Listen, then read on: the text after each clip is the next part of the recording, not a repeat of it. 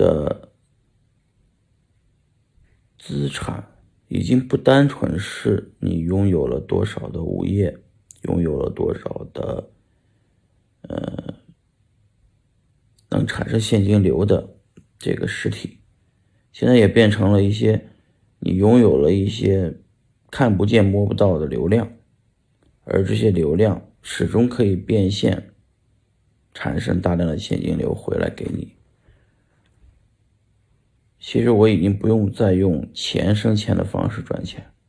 而已经变成了用流量变钱的 cash flow，所以无形资产比有形资产更值钱，流量比